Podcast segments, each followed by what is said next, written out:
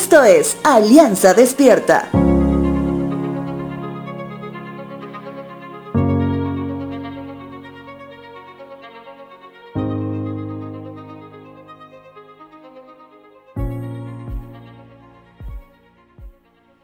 Usualmente, en medio de una dificultad, uno de los primeros pensamientos es hacernos la siguiente pregunta. ¿Por qué está sucediendo esto?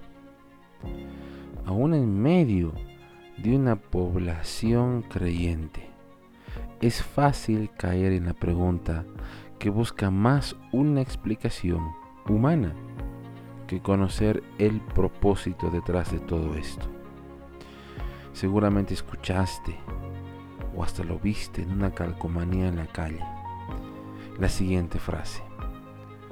Cambia por qué con el para qué.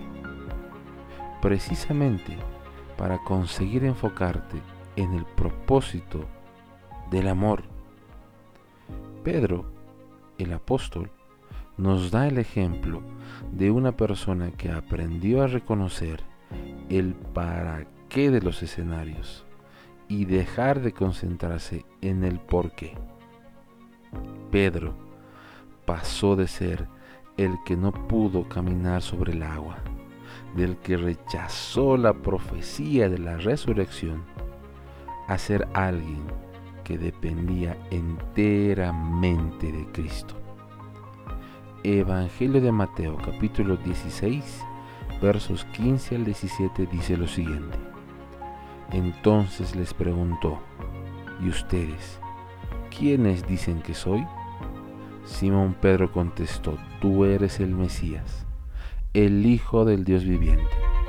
Jesús respondió, bendito eres Simón, hijo de Juan, porque mi Padre que está en el cielo te lo ha revelado. No lo aprendiste de ningún ser humano.